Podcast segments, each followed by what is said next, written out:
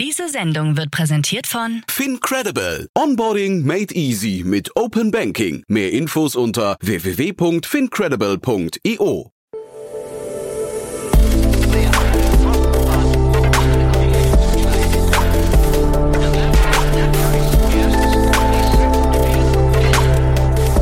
Startup Insider Daily.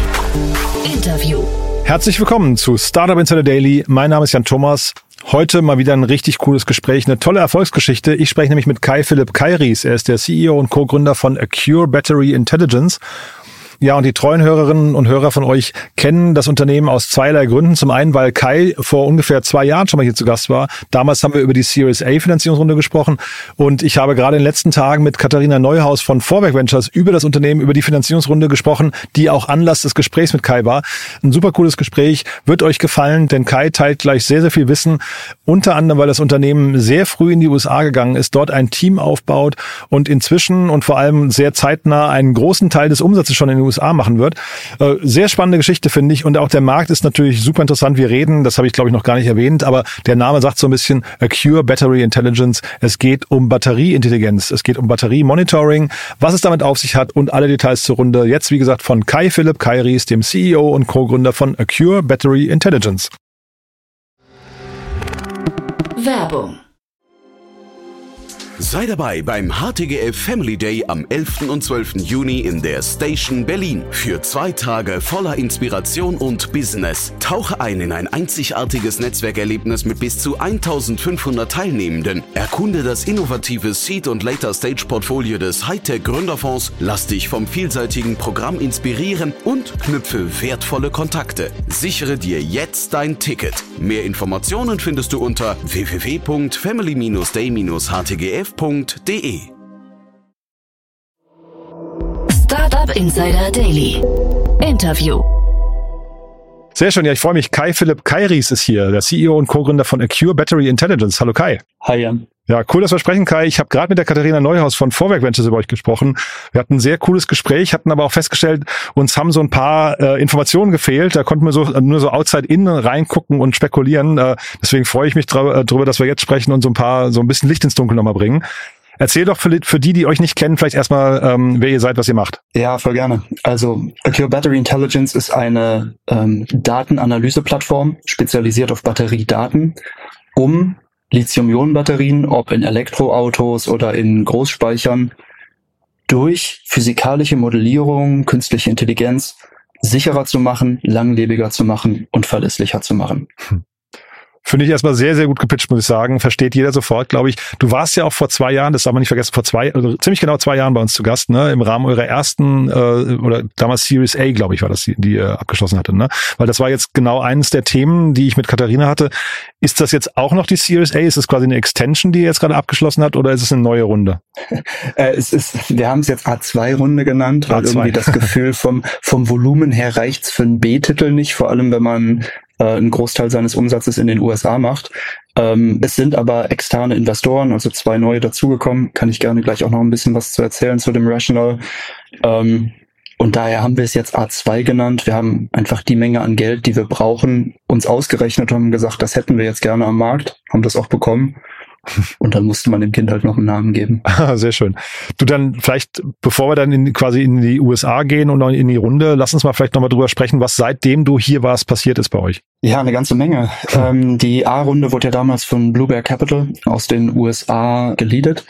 Ähm, die haben uns extrem viel ja, geholfen und so extrem weitergebracht. Wir haben eine USA-Expansion sehr erfolgreich durchgeführt. Wir haben jetzt aktuell drei Leute in Vollzeit da. Es werden sehr, sehr bald fünf. Ähm, und wir gehen davon aus, dass wir Ende nächsten Jahres an die 50 Prozent unserer Umsätze in Nordamerika bereits machen werden. Also das ist, glaube ich, echt, also das passiert, glaube ich, nicht so häufig, dass das so gut funktioniert. Da war sicherlich auch oft Glück dabei. Aber ich glaube, wir können uns da auch ein Stück weit auf die Schulter klopfen. Es ist aber auch natürlich im Umfeld dieser IRA, Inflation Reduction Act, der triggert gerade wahnsinnige Hunderte von Milliarden Investitionen in Infrastruktur und Batterien sind mittlerweile ein relevanter Teil der Infrastruktur. Mhm. Und auf der Welle surfen wir halt mit. Das heißt, das ist der Grund dahinterher, weil man sagt ja ganz häufig, dass ähm, Startups auch Gefahr laufen, vielleicht zu früh zu internationalisieren. Gerade USA ist ja verlockend, aber hat man an vielen Beispielen schon gesehen, wo Leute sich da irgendwie die Finger verbrannt haben und auch viel Geld verbrannt haben. Ich höre bei euch raus, ähm, das Marktumfeld dort stimmt gerade, ne? Ja, ähm, es ist auf jeden Fall, äh, also ich habe mich ja vorher auch mal versucht, so ein bisschen zu informieren, was sind so die Fallstricke, die es gibt und alles, was man über USA-Expansion sagt, stimmt. Egal wie konservativ man rechnet, ist es am Ende doppelt so teuer und die Zeitverschiebung und die Kultur, also ne, da gibt's einfach verschiedene Herausforderungen, für die man gute Lösungen braucht. Und ich glaube, wir haben einen ganz vernünftigen Ansatz äh, gefunden. Der war jetzt nicht, wir werfen alles auf einmal darüber, sondern wir haben sehr gezielt zunächst einen Head of North America aufgebaut, mit dem ich auch ganz lange unterm Radar erst zusammengearbeitet habe, bis wir wirklich super gut aligned waren und der dann auch ganz viel in Eigenregie dort als amerikanische Firma aufgebaut hat. Ja, also das ist eine amerikanische Firma, die wir in den USA haben, die einer deutschen Muttergesellschaft gehört, aber die Kultur ist auch eine leicht andere als bei uns in der GmbH. Und ich glaube, das zu managen, dass das funktioniert, aber nicht auseinanderläuft, ist eine große Herausforderung. Aber da hilft halt auch ein US-amerikanischer Investor. Ja, also da das passte ganz gut. Das heißt, ihr habt den Head of North America gefunden durch den Investor oder wie habt ihr den gefunden? Persönlicher Pro äh, Freund vom Geschäftsführer des Investors. Ah, also super spannend. Der, von wegen Soft Value, ja. Ja, ja genau, weil ich hätte jetzt gerade gefragt, wie findet man so jemanden, wenn du sagst, ihr habt das unterm Radar erstmal getestet und so weiter, das ist ja gut und schön, aber man muss ja erstmal jemanden finden, wo man das Vertrauen haben kann, dass der hinterher so eine Rolle äh, einnehmen kann. Das ist ja eine Schlüsselrolle für, äh, Schlüsselrolle für euch, ne? Absolut und auch, also High Risk, ja, also allein Geld ist eine Sache, aber auch wenn man mal überlegt, was wir als Founder-Team, als Management-Team ähm, sozusagen vorgeschossen haben in diese Beziehung, also mal abseits von den ganzen regulatorischen und man muss eine Gesellschaft gründen und so weiter, aber auch das Know-how da aufzubauen, die Zeit, die man da verbrennt, in Anführungszeichen. Wenn das schief geht, war es teuer, aber wir waren glücklich oder sind jetzt sehr glücklich, dass es so gut funktioniert hat. Und Bluebear Capital, ähm, vielleicht nochmal, wie habt ihr identifiziert, dass die solche Mehrwerte mitbringen, weil das, ne, das ist ja jetzt toll, ein tolles Ergebnis erstmal, aber mhm. ich kann mir ja vorstellen, man tut sich am Anfang auch schwer, einem Investor, also ich vermute, vermute mal, jeder, der einsteigen möchte, bringt auch sofort, das ist ja auch ein Pitch dann letztendlich, gerade in der Zeit ähm, vor zwei Jahren war es ja, waren ja ein bisschen umgekehrte Verhältnisse. Ähm, wie habt ihr da quasi durch, durchleuchtet, ähm, dass die zu euch passen? Ja, also vor zwei Jahren auf jeden Fall haben sich Investoren bei Startups beworben. Ja. ja und also ich glaube, bis zu einem gewissen Grad ist das bei wirklich guten Startups auch immer noch so. Ähm, aber wir hatten damals, also Bluebear hatte einen wahnsinnig guten Pitch für uns. Die hm. haben wirklich im Detail verstanden, was wir tun oder zumindest in einem deutlich höheren Detail als die meisten anderen VC-Gespräche, die wir zu der Zeit geführt haben. Die haben sich auch Mühe gegeben. Die Partnerin, die uns unsere Boardmemberin auch ist, ist tatsächlich deutsche promovierte Maschinenbauerin. Mhm. Ähm, also da passten schon sehr viele Sachen auf vielen Ebenen zusammen. Und wir haben uns da auch erstmal einiges zeigen lassen und haben gesagt, ja, wir können uns das schon vorstellen, aber wir würden gern auch eine Diligence machen, haben mit vielen Portfolio-Companies von denen gesprochen und haben uns am Ende sehr, sehr sicher gefühlt und das hat sich bis heute bestätigt. Das war mhm. ganz schön. Und wenn du jetzt sagst, USA fast 50 oder geht auf die 50 Prozent Umsatz. Wie steht's denn in Europa? Äh, auch sehr gut. Also wir haben wir haben halt so verschiedene ähm, Verticals, in denen wir unterwegs sind. Ne? Wir mhm. machen ja Automotive, Commercial Vehicles, Energy, Storage. Und da hast du einfach völlig andere Entwicklungspfade. Und OEM-Business wirst du immer erstmal drei oder vier Jahre so von Pilotprojekt zu Pilotprojekt gereicht, mhm. bevor du da mal wirklich einen Fünfjahresvertrag kriegst. Das liegt einfach in der Natur der Branche, während beispielsweise in äh, diesem Energy Storage Bereich, der extrem finanziell getrieben ist, ja, das sind Asset Manager, das sind Firmen, die sagen einfach, ich will hier 500 Millionen Dollar parken. Was ist mein Return on Invest? Und wenn ich dann als Unternehmen kommen kann und sagen kann, hey, wie können wir zeigen, dass wir für Firmen genau wie dich äh, die Umsätze dieser Anlage um fünf bis zehn Prozent verbessert haben? Die Kosten dafür sind ein Bruchteil dessen. Unterschreiben bitte am Ende der Seite. Hm ja, dann, dann hast du da einen Sales Cycle, der ist auch manchmal unter sechs Monaten. Aha. Während im OEM-Business wirst du niemals in sechs Monaten in Rollout gehen in der Serie. Ja? Und das heißt, in den USA sind wir äh, sehr fokussiert tatsächlich auf den Energiespeichermarkt wegen des IRA. Und da kommen die Umsätze wachsen schneller, während wir in Europa so auch richtig viele Longshots haben, wo wir mit großen europäischen OEMs in Projekten sind, die hinten raus brutal skalieren können, ähm, wo es aber einfach ein bisschen länger noch dauert. Das ist auch für uns als Unternehmen cool, wenn man so ein bisschen äh, diversifiziert ist, ja, weil Investoren wollen auch mal schnellen Umsatz sehen und nicht nur Long-Term Potential. Mhm. Und ich glaube, so haben wir eine ganz gute Basis. Ja, wobei Investoren ja auch nicht, nicht weltfremd sind. Ne? Wenn ein Markt das nicht hergibt oder hergeben könnte, dann bringt ja alles Beschwerden nichts. Aber also ich hatte gesehen bei euch, das hatte ich auch mit Katharina besprochen, es gibt eine ganze Reihe wirklich an spannenden Kundenlogos bei euch. Ne? Ähm, äh, unter anderem HDI habe ich gesehen, Versicherungsbranche. Ist das so ein Bereich, der für euch relevant ist oder haben wir den falsch interpretiert? Nee, es ist super relevant und äh, tatsächlich auch das so. Du hattest ja gefragt, was ist seit letztem Jahr passiert. Ähm, die, die Gespräche mit HDI haben mehrere Jahre, wirklich, also fast drei Jahre, haben die uns gedue diligenced und haben verstehen wollen, was wir tun und die den Marktbedarf auch immer mal wieder neu evaluiert, aber sind am e-, Ende eben zu der äh, Einschätzung gekommen, dass das Risikoprofil von allen größeren Investitionsgütern, wo Batterien drin sind, ob das jetzt ein Depot voller Elektrobusse ist oder eben ein Batteriekraftwerk oder vielleicht eine Produktionslinie, dass das aus deren Sicht aktuell schwierig ist, weil das Risiko ist relativ unbekannt. Ja, mit Dieselbussen haben die 100 Jahre Erfahrung und da können die grob sagen, was für eine Prämie sinnvoll ist. Bei Elektrobussen, boah, in den Nachrichten sieht man immer mal wieder, dass was brennt, aber ist das statistisch relevant und so weiter. Mhm. Und wir können eben dazu beitragen, die ähm, Risiken drastisch zu senken. Sowohl auf der äh, Feuerbetriebsunterbrechungsseite als auch wenn wir in die Performance gehen, ja, dass das Ding halt nicht liegen bleibt. Es muss ja nicht direkt brennen, dass es schlecht ist. Mhm. Und da ist es sehr cool, wenn so ein großer Risk-Taker quasi sagt, hey, dieses Startup hat eine Lösung, die in der reellen Welt äh, repeated, so repeatably funktioniert. Und das hilft uns tatsächlich auch bei Firmen, die manchmal nicht so ganz innovationsgetrieben sind, reinzukommen, weil die sagen, ey, wenn HDI das macht, ja, so die große, die Grand Dame der deutschen in, äh, Versicherungswelt, ja, über 100 Jahre alt, der Laden, dann muss das funktionieren und das hilft uns als Startup. Diese verschiedenen Segmente, du hast ja, glaube ich, vorhin gesagt, Energy, Storage, Automotive hast du, glaube ich, gesagt, äh, jetzt Versicherung. Sind die für euch hinterher alle gleich äh, lukrativ oder, also jetzt die Sales-Zyklen haben wir besprochen, die sind unterschiedlich, aber sind sie lukrativ hinterher äh, vergleichbar oder, oder gibt es auch da für euch Präferenzen?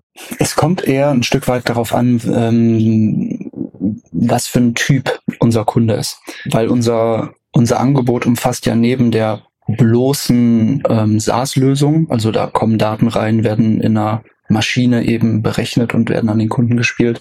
Aber wir haben da auch ein Ökosystem drum. Ja, ein Customer Success Team, was eben mit den Kunden daran arbeitet, die Daten auch sinnvoll einzusetzen, ja, um möglicherweise Verbesserungen in der Lebensdauer zu erreichen, dass wir tiefer integrieren und da kommt es ein bisschen drauf an, wie viel, äh, welche Tiefe wir bei einem Kunden haben. Ja, eine hohe Tiefe ist eigentlich erstmal weniger lukrativ, weil wir da sehr viel in Vorleistung gehen, aber lohnt sich langfristig, mhm. während es eher so transaktionelle Deals gibt, wo der Kunde sagt, ey, wenn wir einmal im Monat eine Stunde sprechen können, reicht mir das. Mhm. Ich will einfach nur eure coole Data-Plattform. Ja.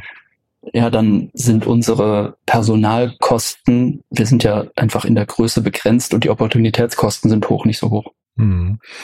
Und dann lass uns mal die Brücke zur Finanzierungsrunde schlagen. Ähm, also gerade vielleicht auch vor dem Hintergrund des die, die Kundenlogos, das klingt ja jetzt so, als hättet ihr schon eigentlich einen, sag mal, einen ganz guten Umsatz. Ne? Ähm, du hast ja vorhin gesagt, ihr habt euch ausgerechnet, wie viel äh, Kapital ihr braucht. Ähm, das war jetzt dann nicht so viel, wenn man sich mal so die, den typischen Verlauf eines Startups anguckt.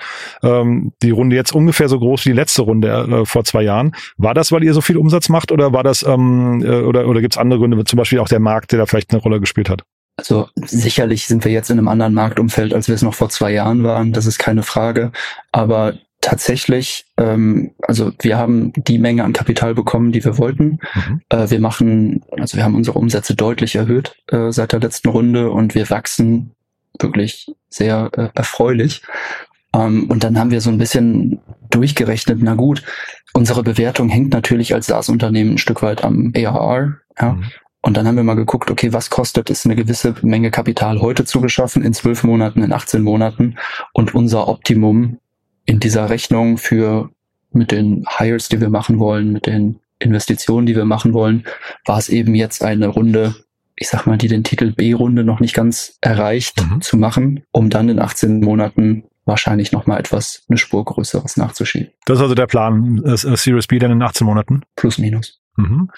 Führen uns doch trotzdem mal durch die Runde durch. Du hast ja gesagt, neue Investoren dabei, aber mit, mit dabei weiterhin Capnemic habe ich gesehen. Ne? Die sind ja, die halten euch, glaube ich, von Anfang an die Treue. Und Olaf ist auch seit dem ersten Tag Chairman of the Board bei uns. Ach ja, guck mal. Schöne Grüße an der Stelle.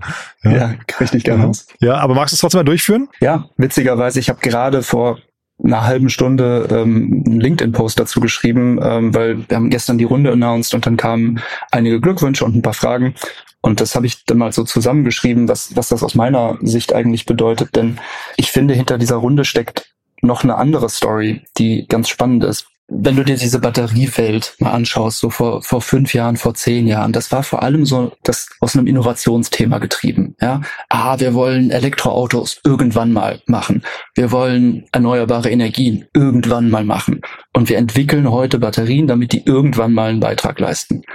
Und heute sind wir in einer Situation, da sind Batterien bereits ein absolut essentieller Bestandteil unserer Gesellschaft. Ja, also in Berlin, wenn äh, die Batterien ausfallen, dann fahren eure Busse nicht mehr auf manchen Linien. ja, und äh, weil Cure diese Busse monitort, äh, werden wir alles dafür tun, um äh, alles Abwendbare entsprechend auch abzuwenden. Mhm. Aber es geht eben, so ein Bus ist vielleicht noch so ein so ein nettes Beispiel. Aber wenn du ein Großspeichersystem für 700, 800 Millionen Dollar auf die Wiese setzt als Finanzinvestor, dann willst du, dass das läuft. Mhm. Ja, so. Und das heißt, mit diesem Erwachsenwerden der Batterie oder mit der größeren Rolle, die sie spielen, tauchen sie plötzlich in anderen Bereichen auf, nämlich bei den großen Asset Managern weltweit, die halt eine Milliarde hier und eine Milliarde da in Infrastruktur investieren teilweise um halt Geld anzulegen von Pensionsfonds und ähnlichem, aber auch wirklich eine gestaltende Rolle einzunehmen. So. Und bei denen tauchen jetzt seit drei, vier, fünf Jahren immer wieder neu Batterieprojekte auf und die tun sich wirklich schwer damit, die zu einzuschätzen. Mhm. Was für einen Investitionszinssatz gebe ich darauf? Rechne ich so ein Projekt auf zehn Jahre oder auf 20 Jahre? Kommt drauf an, wie lange die Batterie lebt. Ja, hat einen gewaltigen Unterschied auf den Zinshebel. Ähm, und das sind Riesenthemen, die diese Branche gerade hat. Und der Schluss oder der, der, der Kreis schließt sich bei unserer Runde dann wieder. Wer sind die zwei neuen Investoren, die dazugekommen sind? HSBC, die größte Bank Europas und einer der größten Asset Manager weltweit, und Riverstone, ein äh, auch ein Asset Manager, vor allem im Bereich äh, Infrastruktur. Mhm. Die kennen nämlich einfach aus ihrem Tagesgeschäft die neuen Herausforderungen, die dieser Wechsel zu Batterien mit sich bringt und einerseits suchen die einfach eine Lösung, um ihr eigenes Risiko zu äh, minimieren. Und gleichzeitig sehen sie aus ihrem eigenen Bedarf heraus, dass es für eine Lösung wie uns scheinbar genug Bedarf gibt, dass sie sagen, ich habe einen unfairen Vorteil, ich investiere da jetzt drin und verdiene auch noch mit. Mhm. Wenn ich dir jetzt so zuhöre, diese Bedeutung oder die Wichtigkeit von Batterien heutzutage, äh, wie ist denn eigentlich euer Pitch? Man hat ja bei Startups im, hat ja immer diesen Pitch, wie sind das hm, hm, hm für also keine Ahnung, das, äh, das eBay für Fashion oder das, äh, ich weiß nicht, äh, Tinder für Hunde oder was weiß ich was, ne? Also es gibt ja immer so dieses für him. Wie ist das bei euch? Mit was vergleicht ihr euch? Tatsächlich habe ich das noch nie gemacht. Nee? Nee. Hätte ja sein können, dass ihr, keine Ahnung, wie so ein Cloud-Infrastruktur-Monitoring-Service oder sowas, ne? Dass man irgendwie sagt, wir sind genau das, aber halt eben für die Batteriewelt. Also es gibt auf jeden Fall ähm, sehr, sehr ähnliche Geschäftsmodelle im Bereich Solar und Wind. Äh, vor allem im Windbereich mhm. noch ein bisschen mehr, weil Windanlagen technisch nochmal etwas komplexer sind. Ja, da drehen sich Sachen und in 100 Metern Höhe mhm. so eine Solaranlage, wenn da ein Panel ausfällt, mein Gott, fährst halt hin und tauschst es, wenn bei einer Windanlage das Lager aufgeht, dann springen dir plötzlich ein paar tausend Tonnen Stahl durch die Luft. Und das heißt, im Windanlagenbereich ähm, sind so Monitoring-Solutions, die auch äh, optimieren. Ja, je nachdem, wie du die Anlage in oder aus dem Wind drehst, macht die halt zehn Prozent mehr oder weniger Umsatz mhm. im Jahr. Und da gibt's das. Und wenn wir mit so großen Energieversorgern etc. sprechen, dann kann man das an dem Beispiel eigentlich ganz gut immer zeigen. Mhm. Es fehlt aber so ein bisschen das äh, Pendant im Bereich Mobility. So ein Dieselmotor, den hast du einfach in dein Fahrzeug geknallt, der ist seit 100 Jahren durchentwickelt. Die Fehlerraten sind in, extrem gering. Während bei Batterien da noch vieles, ich sag mal, im Wandel ist. Und häufig kommen wir tatsächlich auch erst bei einem Kunden rein, wenn da was schiefgegangen ist. Ja, dachte ich mir, so ein bisschen wie bei, bei Cybersecurity. Ne? Man muss wahrscheinlich immer erstmal auf die harte Tour lernen, dass man es dass man's braucht. Gehen denn diese, diese Fehlerraten generell zurück? Ist, es, ist das ein Trend, der vielleicht irgendwann mal gegen euch läuft, ähm, weil die Batterien in der, in der Herstellung immer besser werden? Die, die Realität ist eher das Gegenteil tatsächlich. Hey. Dem vorweg muss man sagen, Batterien sind eine sichere Technologie und die Fehlerraten sind insgesamt sehr gering. Ja, also das ist, es gibt keinen Grund jetzt sich zu sorgen, wenn man auf einen Elektroscooter steigt, zumindest einer von den großen Verleihern oder wenn, wenn man sein Handy in der Tasche trägt oder ein Elektroauto fährt. Tier war ja auch euer, Tier Mobility war euer Kunde, Genau. ne? Ja, ja, genau. Okay. Und also das vorweg. However, wenn man sich einfach mal vorstellt, was gerade in der Batteriewelt passiert, exponentielles Wachstum, das sagt sich immer so schnell und einfach, aber was bedeutet das denn? Exponentielles Wachstum, so wie wir es in der Batteriewelt gerade haben, bedeutet, dass 50 Prozent der Batterien, die heute, 23. August, äh, produziert werden, von Produktionslinien kommen, die vor zwei Jahren noch nicht existierten. Hm. Vor zwei Jahren stand da eine grüne Wiese. Und heute steht da eine Fabrik mit Anlagen, mit einer Steuerungslogik, mit Zuliefererketten und mit Personal, die alle vor zwei Jahren noch nicht existierten.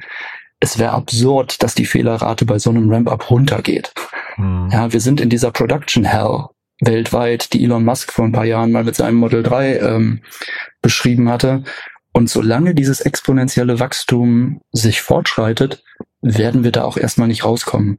Daher, ich bin der festen Überzeugung, dass der Bedarf für unsere Lösung exponentiell weiter wächst. Und ja, Nimm uns doch noch einmal noch mit auf die Reise zum ähm, wie groß das Ganze mal werden kann bei euch. Also ich hatte neulich äh, den schönen Satz gehört von einem Investor, der hat gesagt, ähm, man muss die Gründer animieren, dazu mal so richtig groß zu träumen. Äh, wie, wie, wenn du groß träumen müsstest, wie groß wird es? Ja, ich glaube, das ist auch eine Krankheit, die so, ich meine, ne, meine beiden Co-Founder und ich sind alles äh, Ingenieure. ja? Und wir neigen dazu, eher das Realistische uns genau vorzustellen und dann auch zielgerichtet zu erreichen. Und manchmal äh, kommen tatsächlich auch unsere Investoren und sagen, ja, aber was ist, wenn das zehnmal so groß wäre? Na, jetzt wollt ihr in die USA, ne? Da musst ja groß träumen können, ja? Genau. Also, ja. Äh, nee, aber also Batterien sind wirklich, und sorry, ich klinge dann immer so ein bisschen, äh, ich bin halt der Batteriedude, der allen erzählt, wie wichtig die sind, aber es ist wirklich so. Ja, also wenn wir unsere Klimaziele ernst nehmen und auch nur, wenn wir wirtschaftlich sein wollen, weil also auch aus rein wirtschaftlichen Gründen werden Batterien eine immer größere Rolle in der Mobilität, in der Energie spielen. Diese Batterien, je nachdem, wie man sie benutzt, ja, können ihre Lebensdauer mal um 30 Prozent verlängern oder verkürzen. Das zahlt sich alles auf den CapEx auf. Mhm. So.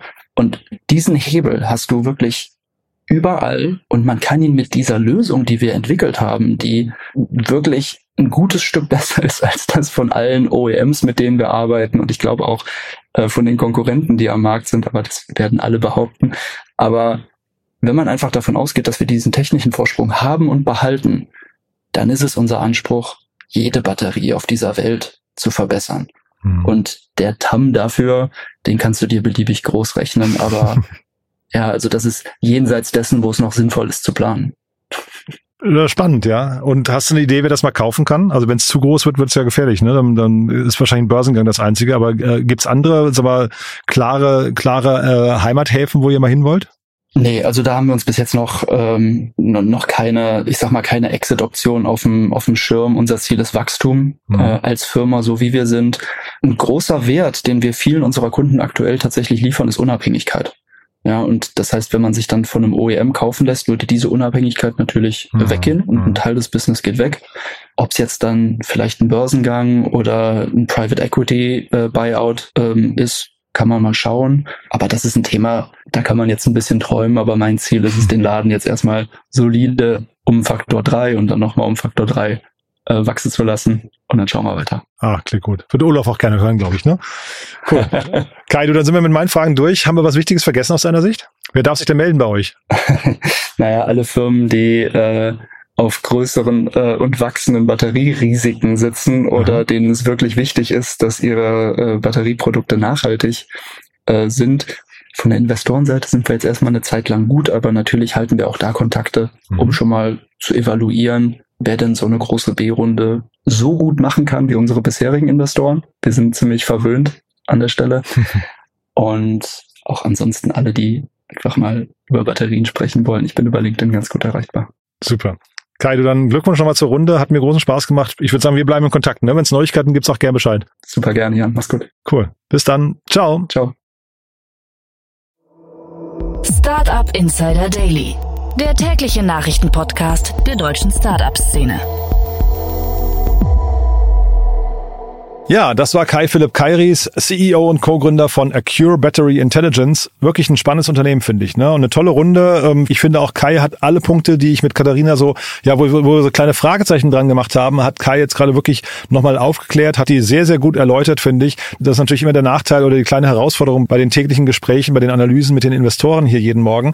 Wir haben natürlich meistens nur Outside-In-Informationen. Das heißt, wir gucken uns die verfügbaren Informationen an, schauen uns die Webseite an, äh, lesen Artikel dazu, gucken bei Crunchbase und so weiter weiter. Und dann gibt's manchmal ein paar Fragen, die dann natürlich im Gespräch mit dem Gründer oder der Gründerin dann sich ganz anders darstellen. Ähm, das war jetzt in diesem konkreten Fall die Mutmaßung, ob die Runde nicht mehr hergegeben hat, ob die Nachfrage bei Investoren vielleicht kleiner war. Das war zumindest so ein kleines Fragezeichen mit Katharina. Aber ich finde, Kai hat es gerade super erklärt. Ich fand es auf jeden Fall ein tolles Gespräch. Wenn es euch auch gefallen haben sollte, gerne weiterempfehlen. Ihr wisst ja, wir freuen uns immer über neue Hörerinnen und Hörer, die uns noch nicht kennen. Ja, ansonsten vielleicht der kurze Hinweis auf unseren neuen Newsletter. Wir haben nämlich einen Newsletter gelauncht, der sich speziell an Investoren, also an Business Angels und VCs richtet.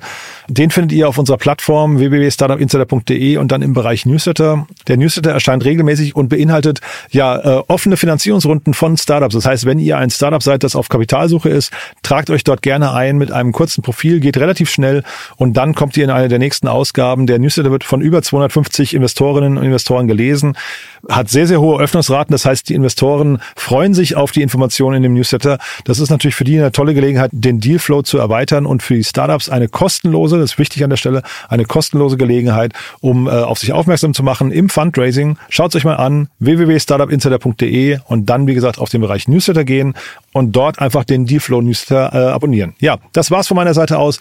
Euch einen tollen Tag. Vielleicht hören wir es nachher nochmal wieder und falls nicht nachher, hoffentlich spätestens morgen. Bis dahin, alles Gute. Ciao, ciao.